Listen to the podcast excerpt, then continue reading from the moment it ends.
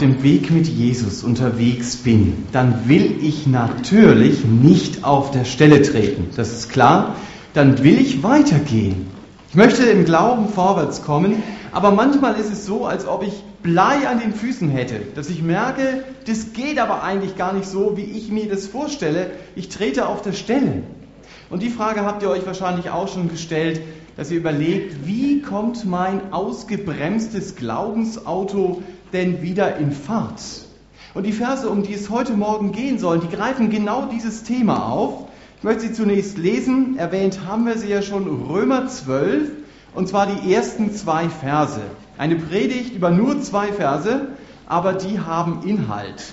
Dort heißt es in Römer 12, Vers 1, ich ermahne euch nun, Brüder, durch die Erbarmungen Gottes, eure Leiber darzustellen als ein lebendiges, heiliges, Gott wohlgefälliges Opfer, was euer vernünftiger Gottesdienst ist.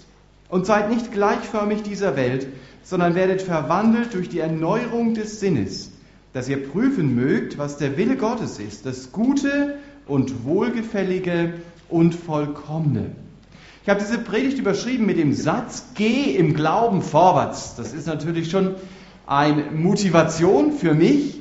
Und der erste Teil ist klar, geh im Glauben vorwärts, indem du Gott deinen Leib zur Verfügung stellst. Das ist das, was Paulus hier sagt. Geh im Glauben vorwärts, indem du Gott deinen Leib zur Verfügung stellst. Aber bevor wir diese Aussage anschauen, ist mir etwas ganz wichtig.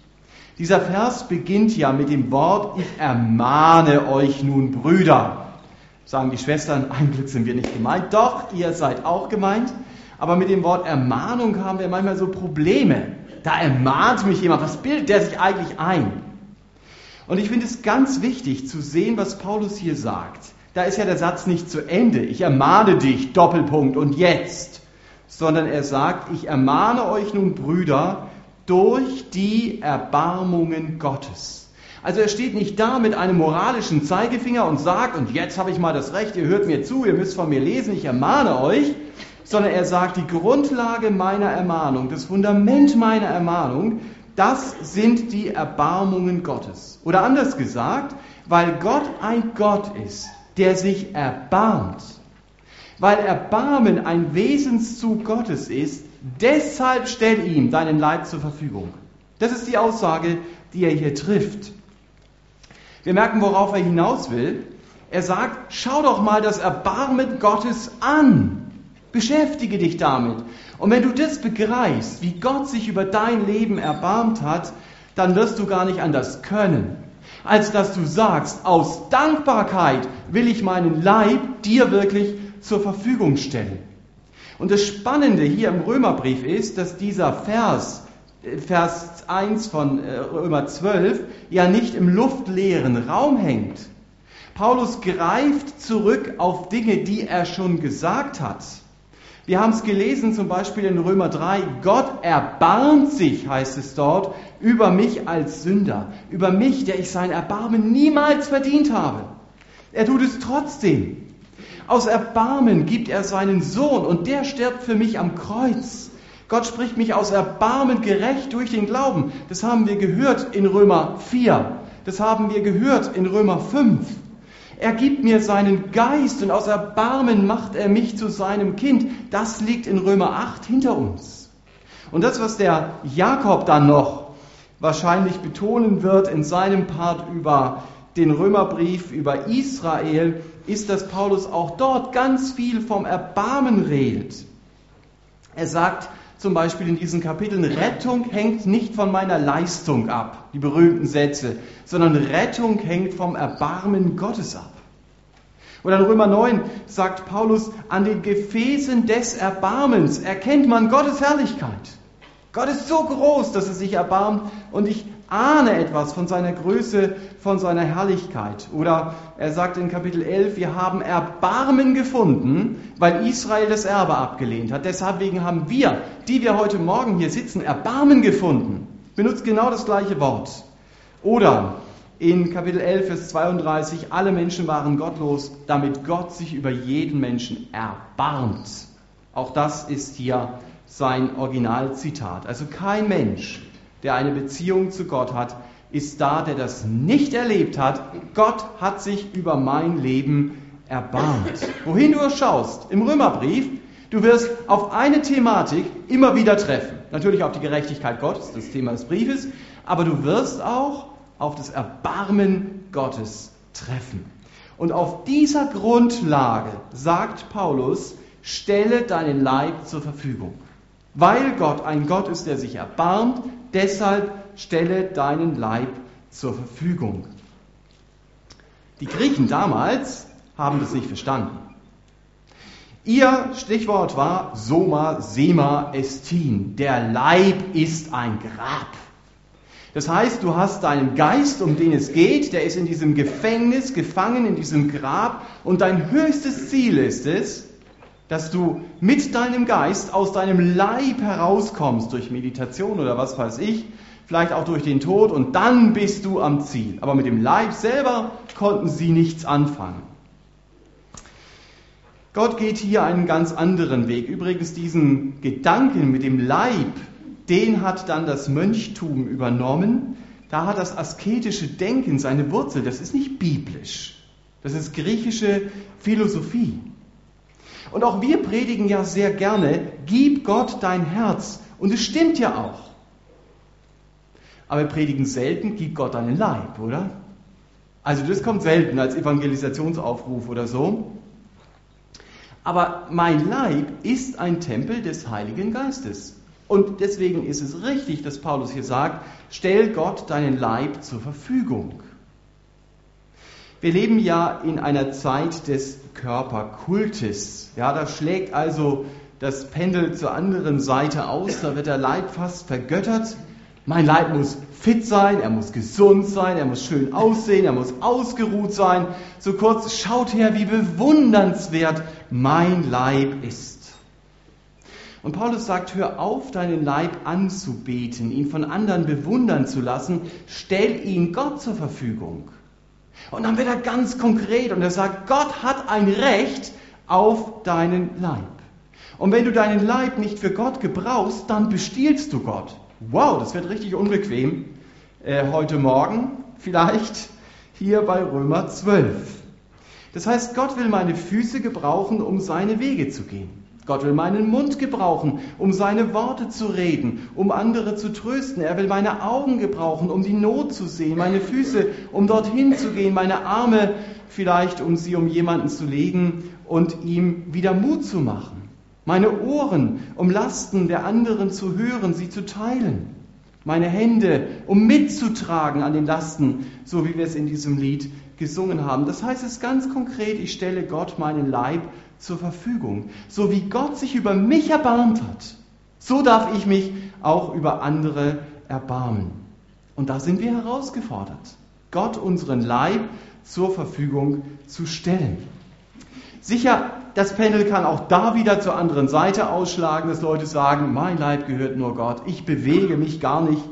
Oder ich werde ein zweiter Pachyomius, weiß nicht, ob ihr den kennt, der hat, weil er seinen Leib nicht ansehen wollte, sich nicht ausgezogen. Wahrscheinlich hat er auch seine Kleider nicht gewaschen. Da konnte man dann sagen, nicht da kommt der Pachomius angekrochen, sondern er kommt angerochen oder sowas in der Richtung. Das ist nicht das, was Paulus hier meint. Paulus sagt, stell deinen Leib zur Verfügung als Gottes Werkzeug. Das ist die Herausforderung heute Morgen, dass ich meine Wünsche und meine Bedürfnisse unter den Willen Gottes stelle. Und das ist der Weg, wie ich im Glauben vorwärts gehe. Das heißt auch, ich kann meinen Leib nicht mehr für alle Dinge gebrauchen. Mir sagte vor längerer Zeit mal jemand, Sie baten mich, ein Lied zu spielen, und diese Person ist musikalisch, und dann hat sie dieses Lied, also diese Person, dieses Lied einfach mal so ein bisschen überdacht, gesagt, da gibt es eine Passage, die kann ich nicht spielen als Christ, das geht nicht. Und hat gesagt, das kann ich nicht spielen. Das ist eine Konsequenz daraus, ich stelle Gott meinen Leib zur Verfügung.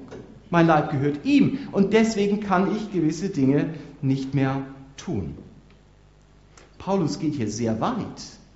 Er sagt, es ist ein Gott wohlgefälliges Opfer. Jesus zu dienen kann bedeuten, dass du auf manchen Schlaf verzichtest, dass du vielleicht auf manche Erholung verzichtest. Dass du bereit bist, auf Teenie-Freizeiten Mitarbeiter zu sein, anstatt am Mittelmeerstrand zu liegen. Das sind schon zwei verschiedene Welten. Ich stelle Gott meinen Leib zur Verfügung. Vielleicht auch ganz extrem in den Tropen bei extremer Hitze oder irgendwo in Alaska bei minus 60 Grad. Das geht nicht spurlos an meinem Leib vorbei. Und das fordert Gott sicher auch nicht von jedem. Und ich muss auch darauf achten, dass ich nicht leichtfertig mit meiner Gesundheit umgehe und dass ich nicht Grenzen einfach dauernd überlaufe. Auch das ist natürlich wichtig. Aber meine grundsätzliche Einstellung muss sein, Herr, ich gebe dir meinen Leib als Opfer. Du kannst ihn nehmen. Du kannst damit machen, was du willst. So gehe ich im Glauben vorwärts, indem ich ihm meinen Leib zur Verfügung stelle, indem der Herr Jesus sein Leben durch mich leben kann. Mein Leben soll eine lesbare Bibelübersetzung auf zwei Beinen sein. Das ist das Ziel, das Gott mit mir hat. Und dann spricht er einen zweiten Punkt an und darauf möchte ich heute Morgen meinen Schwerpunkt legen. Und dieser zweite Punkt heißt, geh im Glauben vorwärts, indem du von Gott dein Denken erneuern lässt. Geh im Glauben vorwärts, indem du von Gott dein Denken erneuern lässt. Er sagt ja hier im Vers 2, sei nicht gleichförmig dieser Welt, werde verwandelt, passiv, werde verwandelt durch die Erneuerung des Sinnes. Und das kannst du so überschreiben, dein Denken soll sich verändern. Sei nicht gleichförmig dieser Welt. Das heißt, lass dich nicht in die gleiche Form pressen, auch wenn sie einen anderen Anstrich hat. Für mich war es sehr hilfreich zu entdecken, dass in diesem Wort, das Paulus hier verwendet, ein bekanntes Wort steckt, das wir auch im Deutschen kennen, das Wort Schema. Lass dich nicht in das Schema dieser Welt pressen, auch wenn das irgendwie anders in der Gemeinde aussieht. Zum Beispiel, in der Welt zählt Leistung. Wer etwas leistet, der ist etwas wert. Und wer nichts leistet, der ist nichts wert. Ich las vorgestern, dass 40 Prozent aller Selbstmörder über 60 sind. Kannst du natürlich sagen, okay, der andere Prozentsatz ist unter 60, aber 40 Prozent sind über 60. Das hat mich überrascht. Und wesentlicher Grund für, die, für den Selbstmord ist die Angst, was ist, wenn ich anderen zur Last falle und nicht mehr kann. Das hat das Berliner Charité untersucht. Lass dich nicht in die Form und das Denken dieser Welt pressen. Und das ist so diese Form. Bin ich dann noch etwas wert? Es gab gestern einen Film zu dem Titel Sind die Alten nichts mehr wert? Das ist ein sehr aktuelles Thema. Belgien und Holland beantworten das so, dass sie die Tötung auf Verlangen eingeführt haben. Also die westliche Welt denkt heute, Leute, die nichts leisten, sind nur Ballast für die Gesellschaft. Und Paulus sagt, lass dich nicht in das Denkschema dieser Welt pressen, um das einfach mal konkret zu machen. Als ich das so las, mitbekommen habe, die Predigt vorbereitet habe, da habe ich gedacht, wir sind so dankbar für euch als ältere Geschwister. Ihr seid so ein Schatz, so eine Ermutigung für uns als Gemeinde, dass wir sehen, da lohnt es sich für Jesus zu leben. Da heißt es, Glaube kann auch in heißen Zeiten einfach diesen Zeiten Paroli bieten. Das ist Motivation. Das ist nicht das Denken, sind die Alten nichts mehr wert. Wir sollen uns nicht in dieses Denkschema hineinpressen lassen. Und ich glaube, da müssen wir aufpassen, dass das Denken dieser Welt nicht unser Denken bestimmt dass nicht die Leute in der Gemeinde, die begabt sind und die eine besondere, herausragende Fähigkeit haben, das sind die Besonderen. Und die anderen, die können da hinten irgendwo sitzen. Jakobus macht das ja mal zum Thema. Er sagt, so ist es in euren Gemeinden und ich muss checken, wie ist das wirklich auch in meinem Denken.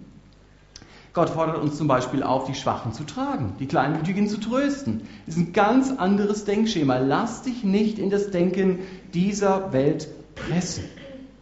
Ein weiteres Denkschema dieser Welt ist, ich bin der Mittelpunkt meines Mikrokosmos. Dreht sich alles um mich. Also ich muss euch ehrlich sagen, wenn ich Zeitschriften lese, gängige christliche Zeitschriften, dann denke ich oft, also dieses Denken ist in der Gemeinde ganz sicher angekommen. Zunehmend. Da lese ich, Gott ist derjenige, der meine Wunden zu heilen hat. Der sich um mich kümmert, dass ich nicht so allein bin der dafür zuständig ist, dass ich mit einem möglichst hohen Lebensstandard Schritt halten kann. Also das ist dann so die, das ganze Thema. Bete sehr konkret, nicht für ein Auto, sondern für einen Fünfer, blauen BMW, tiefer gelegt mit Sportreifen. Ja, also so in diese Richtung. Und man meint am Ende, wie gut, dass ich diesen himmlischen Dienstleister kenne. Das ist Denkschema dieser Welt. Das mag verlockend sein, aber mit der Bibel hat es gar nichts zu tun. Natürlich darf ich mich bei Gott geborgen wissen. Aber Jesus fordert mich heraus, meine Wünsche zu verleugnen. Das hört sich ganz anders an. Dass ich mich ihm unterstelle. Das muss ich durchbuchstabieren in einer Zeit, in der es so ist, dass man gar keine Spannung mehr aushalten kann, in der ich alles jetzt haben muss. Jeder Wunsch muss sofort erfüllt werden, ob ich ihn finanzieren kann oder nicht. Das böse Erwachen kommt dann später. Wir leben von ihrem Geld und ihren Zinsen mit freundlichen Grüßen ihrer Bank. Ich denke, wow, wie konnte ich das machen? Muss ganz neu verstehen, im Glauben vorwärts zu gehen heißt, dieser Welt nicht gleichförmig zu sein, indem sich mein Denken verändert. Und das ist der Schwerpunkt, mit dem Paulus heute Morgen hier umgeht. Und ich glaube, dass wir als Gemeinde ziemlich schnell fertig sind mit diesem Vers. Ich habe Predigten gehört, seid nicht gleichförmig dieser Welt. Die waren so aufgebaut, dass man sagt, du trägst bestimmte Klamotten, du singst bestimmte Lieder, du erscheinst zu bestimmten Veranstaltungen und dann bist du nicht gleichförmig dieser Welt. Dazu brauche ich Jesus nicht. Ich kann auch ohne Jesus bestimmte Kleidung tragen.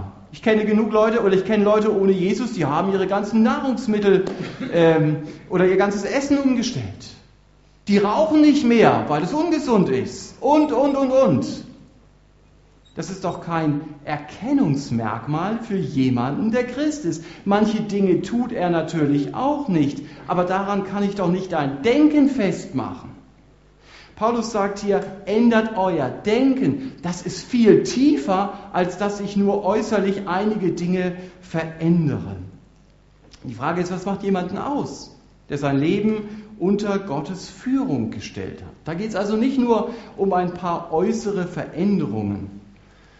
Glauben vorwärts zu gehen heißt nicht, dass ich mein Verhalten in so ein paar Lebensbereichen irgendwie anpasse. Schon gesagt, es können Menschen ohne Jesus ganz genauso. Paulus geht es darum, dass ich unterscheide zwischen einem Denken, das nicht biblisch ist, und einem Denken, das biblisch ist. Hier geht es also um meine ganz tiefsten Überzeugungen, die mir vielleicht gar nicht mal bewusst sind, dass ich sie lebe. Und ich sage euch, es ist manchmal gar nicht einfach, dieses falsche Denken in seinem Leben zu erkennen. Manchmal ist es klar, wenn du geizig bist, solltest du einfach ein bisschen mehr Geld ausgeben für bestimmte Zwecke, oder? Nicht für dich, sondern für andere. Da, da brauchst du gar nicht großartig äh, die große Erleuchtung vom Herrn. Aber in vielen Lebensbereichen ist es so, dass Gott mir durch seinen Geist erst einmal deutlich machen muss, so tickst du wirklich. Das ist mir gar nicht bewusst. Zum Beispiel ist vielleicht meine Grundüberzeugung, Gott meint es nicht gut mit mir. Das würde ich so nie sagen. Vielleicht würde ich es mir noch nicht einmal erlauben, das zu denken. Und doch ist es meine ganz tiefe Grundüberzeugung. Das wird deutlich in meinem Leben. Ich kann mich nicht mitfreuen, wenn andere was bekommen und ich nicht. Also wenn sie was bekommen, ich bekomme mehr, dann natürlich schon. Aber wenn ich nichts bekomme, und dann gibt es Leute, denen fliegen Beziehungen nur so zu. Und ich stehe da und ich lechze danach, dass ich Beziehungen habe und ich habe keine. Gott meint es nicht gut mit mir. Aber bevor ich dieses Denken erkennen kann oder ändern kann, muss ich es zunächst erst einmal erkennen. Und da brauche ich den Geist Gottes, der mir zeigt, dein Problem ist nicht dein Neid. Und dein Problem ist auch nicht deine Undankbarkeit. Dein Problem ist, du denkst, Gott meint es nicht gut mit dir. Das ist die Ursache. Alles andere, mit dem du im Alltag kämpfst, sind nur die Folgen. Auf der einen Seite sind es ganz dunkle Stunden, wenn mir solche Grundüberzeugungen wirklich bewusst werden. Aber auf der anderen Seite sind es auch Sternstunden, die mir helfen zu entdecken, wo Gott mein Leben verändern möchte. Und es ist hilfreich, dieses falsche Denken im Gebet auch auszudrücken, auch wenn ich vielleicht darüber erschrecke. Ich habe an die Aussage von Jeremia gedacht, der sagt, Herr, bist du ein trügerischer Bach für mich geworden? Der kämpft damit. Wie geht Gott mit mir um? Bei ihm ist es noch eine Frage, aber der Sprung ist nicht mehr weit, dass es eine Aussage werden kann. Herr, du bist, so übersetzt Luther sogar, ein trügerischer Bach für mich geworden. Du hast mich enttäuscht, ich habe mich in dir getäuscht dass ich das wirklich auch so ausdrücke und sage, Herr, so ist mein Denken an diesem Punkt. Und dass ich es nicht nur unerkannt mitschleppe. Das ist eine ängstliche Frage, die ich manchmal haben kann. Welche Überzeugung treibt mich um? Manchmal ist es die Habsucht, die ich gar nicht erkenne, die mein Denken bestimmt. Deswegen bin ich so unterwegs auf der Jagd nach Anerkennung. Das bedeutet mir so viel, vielleicht so viel, dass ich am Schluss in Magersucht gefangen bin. Aber dann ist das nicht die Ursache. Das ist nur die Folge. Die Sucht ist nicht dann mein eigentliches Problem, sondern mein Denken, das mich darin gefangen hält. Und deswegen sagt Paulus, was wichtig ist, dass du dein Denken veränderst. Das ist ein ganz wichtiger Schritt dass Gott mir zeigt, wie ich im tiefsten Grunde meines Herzens denke. Wenn ich zum Beispiel Gott nicht zutraue, dass er mich bewahrt, dann wird die Angst mein Leben prägen. Klar. Aber die Angst ist nur vordergründig mein Problem. Sie kann mir aber sogar im Alltag die Luft zum Atmen nehmen. So stark kann das meinen Alltag prägen. Aber wenn ich mich durchringen könnte, Gott zu vertrauen, dann hätte die Angst in meinem Leben keinen Nährboden mehr, dann könnte sie nicht wachsen. Deswegen ist meine Grundeinstellung zu erkennen so sehr wichtig.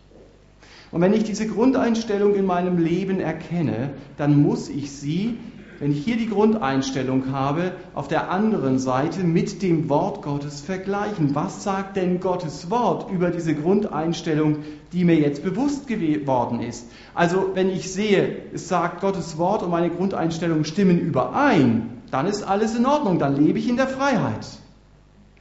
Aber wenn ich merke, sie stimmen nicht überein, dann muss ich an diesem Punkt arbeiten. Zum Beispiel, ich denke, Gott ist nicht gut zu mir. Und dann lese ich Römer 8, wie wir es in den letzten äh, Gottesdiensten gelesen haben. Dort steht ja sehr deutlich, wenn Gott für mich ist, wer kann gegen mich sein? Und wenn ich solche Sätze lese, dann muss ich mich entscheiden, traue ich jetzt meinem Gefühl, traue ich jetzt meiner Situation oder glaube ich dem, was Gott in seinem Wort sagt? Meine Situation kann ganz anders aussehen, als was ich in diesem Buch lese. Und manchmal ist es gar nicht einfach, diesem Wort zu vertrauen, weil meine Situation mich so stark dominieren möchte. Da lese ich vielleicht, ich will dich versorgen, ich will dir helfen und auf der anderen Seite stapeln sich die Rechnungen bei mir zu Hause und ich sage, Herr, wo ist denn hier deine Hilfe? Auf viele Fragen gibt es nicht die Antwort und auf manche Fragen gibt es auch nicht die schnelle Antwort. Die kommt dann erst später. Aber ihr habt es auch schon erfahren, Gott will mich manchmal an den Glaubensfallschirm hängen. Dass ich sage, hey, das funktioniert ja doch, an diesem Fallschirm zu schweben. Aber wir vergessen, das auszuprobieren setzt voraus, dass er mir einen kleinen Schubs aus dem Flugzeug gibt. Und das ist nicht witzig, aus dem Flugzeug zu springen. Dann diesen Fallschirm zu erleben, das ist natürlich was Besonderes. Aber um diesen Fallschirm im Glauben erleben zu können, muss ich aus dem Flugzeug springen. Und Gott lässt manche Situationen in meinem Leben zu. Und dann ist es wichtig, dass ich zugebe, Gott, du hast recht, dein Wort stimmt, auch wenn ich es nicht so empfinde. Und das finde ich einen ganz wichtigen Punkt. Meine Empfindungen sind kein Gradmesser dafür, ob Gottes Wort wahr ist oder nicht. Dieses Wort ist wahr. Davon bin ich überzeugt. Ob ich es fühle oder nicht.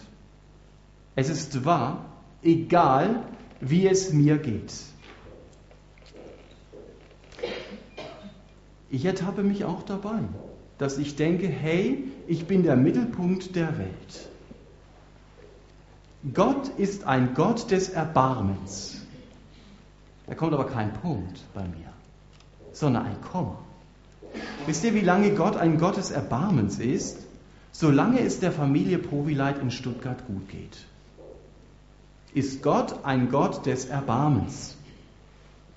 Aber wenn es ihnen dreckig gehen sollte, dann wird die Charakterbeschreibung Gottes, Gott ist ein Gott des Erbarmens, wieder eingezogen. Die wird nämlich nur auf Zeit verliehen bei uns. Und wenn man das sich mal überlegt, dann wird einem klar, das kann es nicht sein. Versteht mich bitte nicht falsch. Es kann mir sehr schwer fallen, eine heftige Situation im Glauben unter die Füße zu bekommen.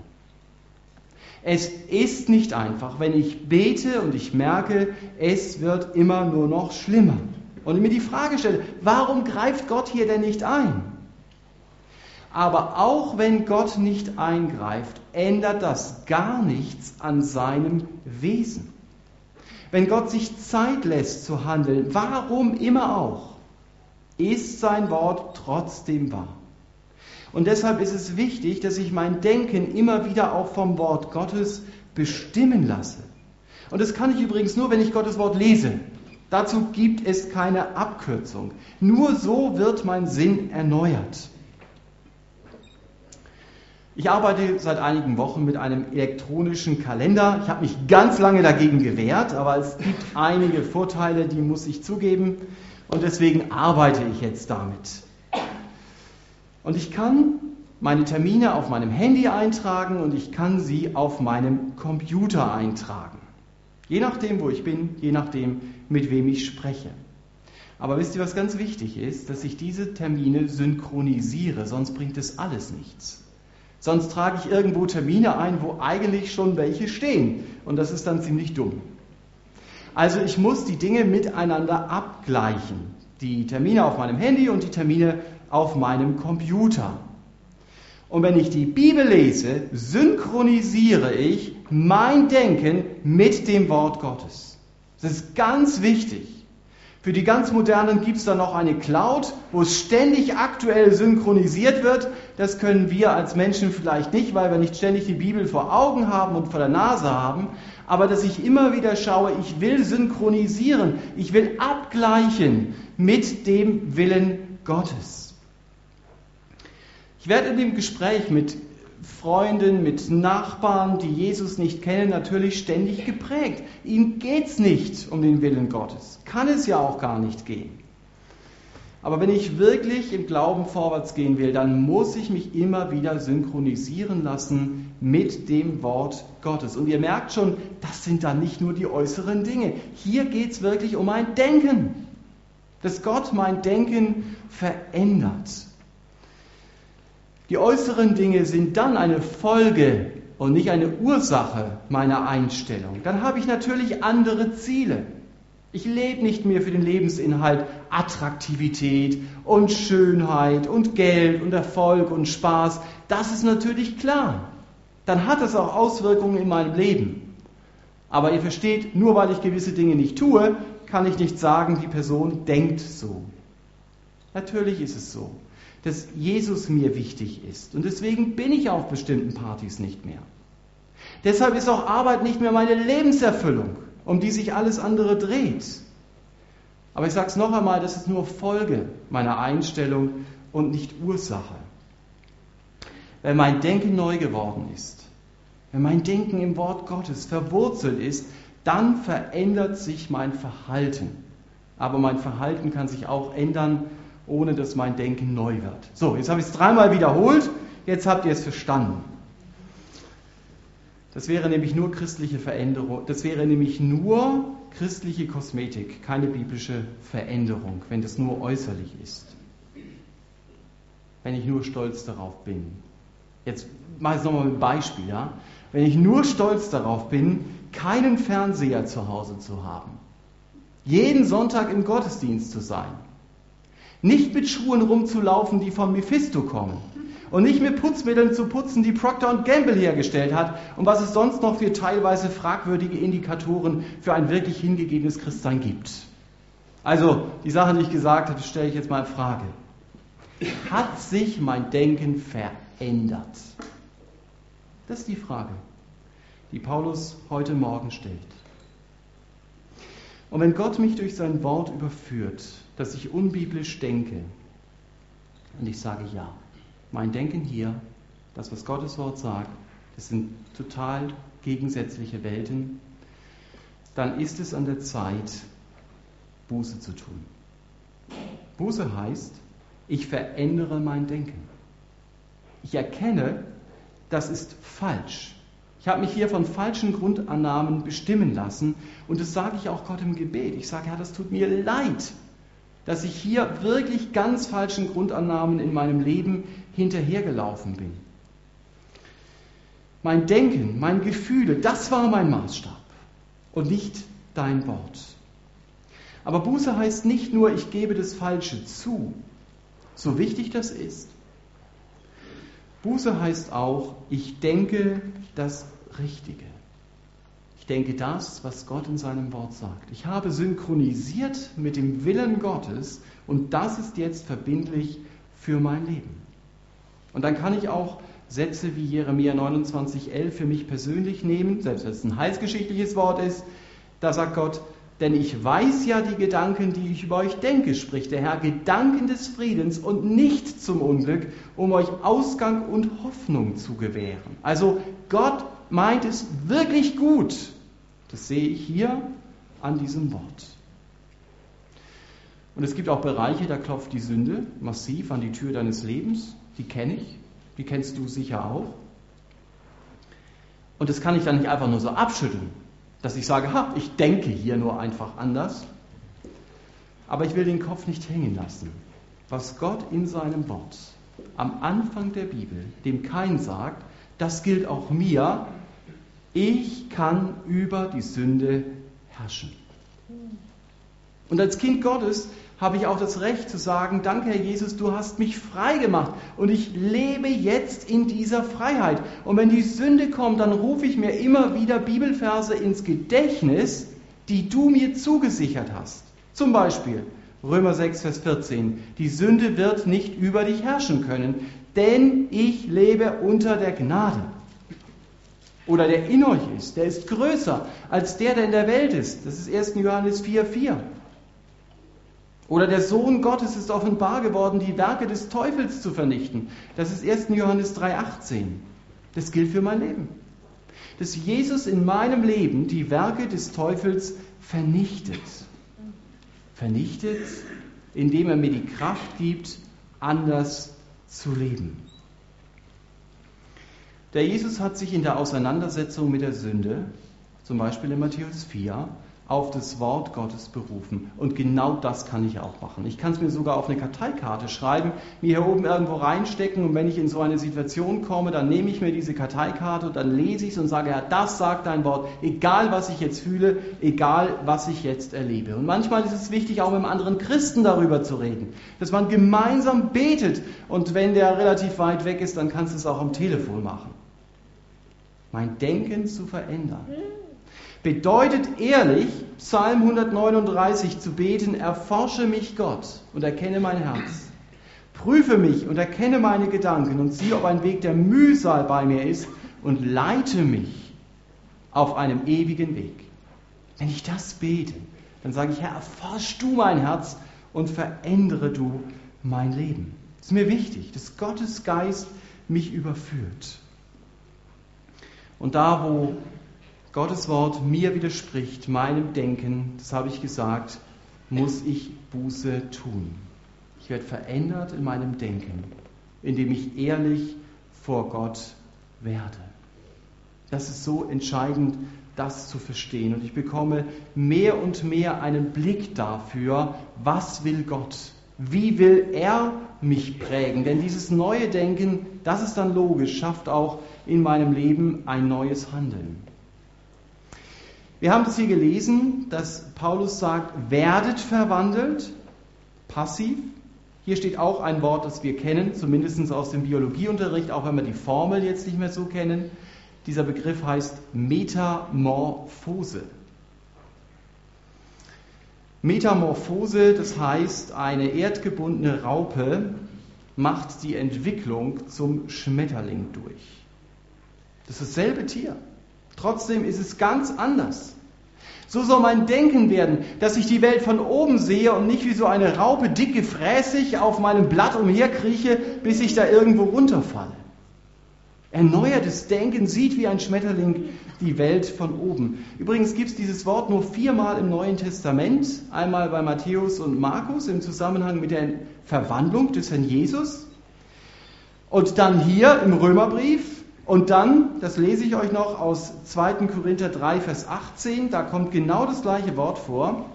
2. Korinther 3, 18, da schreibt Paulus den Korinthern, wir alle aber schauen mit aufgedecktem Angesicht die Herrlichkeit des Herrn und werden so, und jetzt kommt dieses Wort, verwandelt in dasselbe Bild von Herrlichkeit zu Herrlichkeit, wie es von dem Herrn geschieht. Also, indem ich Jesus anschaue, wird mein Leben verwandelt. Ich bestaune ihn und etwas von seiner Größe wird in meinem Leben sichtbar. Und das ist genau das, was Paulus hier in Römer 12 sagt. Da, wo mein Gottesbild biblisch ist, da werden meine Grundüberzeugungen biblisch sein und da wird auch mein Handeln biblisch sein. Aber es beginnt hier bei dem Gottesbild und nicht bei meinem Handeln. Und dann habe ich noch weiter gelesen im zweiten Korintherbrief und fand es sehr spannend, dass da steht zum Beispiel in 2. Korinther 4, Vers 1 bis 2, Darum, da wir diesen Dienst haben, weil wir ja Erbarmen gefunden haben, ermatten wir nicht, sondern wir haben den geheimen Dingen, deren man sich schämen und schämen muss, entsagt und so weiter. Das heißt, Paulus ändert auch hier sein Leben aufgrund des Erbarmens Gottes. So hat er es in 4.1 gesagt. Genau der gleiche Gedankengang, den er hier nur anders formuliert. Ich habe einen Satz gelernt im Rahmen meiner Zeit dort in Korntal auf, der, auf dem Bibelseminar. Den fand ich sehr wichtig für mich. Und er trifft hier zum Schluss der Predigt. Ich diene aus Dank und nicht um Dank. Nicht um Dank zu bekommen, sondern aus Dankbarkeit, weil Gott sich über mein Leben erbarmt hat. Und dann auf den letzten Zentimetern dieser Predigt, wenn wir begriffen haben, dass Gott barmherzig ist und unseren Leib ihm zur Verfügung stellen und unser Denken, unsere Grundannahmen von ihm verändern lassen, dann wird nicht nur unsere Beziehung zu Gott sich radikal ändern. Paulus beschreibt dann im Laufe dieses Kapitels, was sich alles ändert. Ich war erstaunt, was sich dann alles ändert. Zum Beispiel ändert sich auch unsere Beziehung zu uns. Das sind die Verse 3 bis 8. Es ändert sich die Beziehung untereinander. Das sind die Verse 9 bis 16. Es ändert sich unsere Beziehung sogar zu unseren Feinden. Das sind die Verse 17 bis 21. Es verändert sich unsere Beziehung zum Staat. Das sind die ersten sieben Verse des 13. Kapitels. Es verändert sich unsere Beziehung zum Gesetz. Das ist Vers 8 bis 10 in Kapitel 13. Es verändert sich unsere Beziehung zur Wiederkunft Jesu. Das ist Verse 11 bis 14. Und zu den Schwächeren in der Gemeinde. Das ist dann Kapitel 14 bis 15. Wow! Das alles ist Auswirkung eines veränderten Denkens. Darauf dürft ihr euch in den nächsten Predigten dann freuen.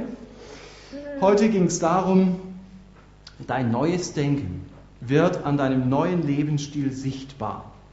Und dazu hat uns eben Römer 12 heute Morgen Mut gemacht. Geh im Glauben vorwärts, indem du Gott deinen Leib zur Verfügung stellst und indem du auch von Gott dein Denken erneuern lässt.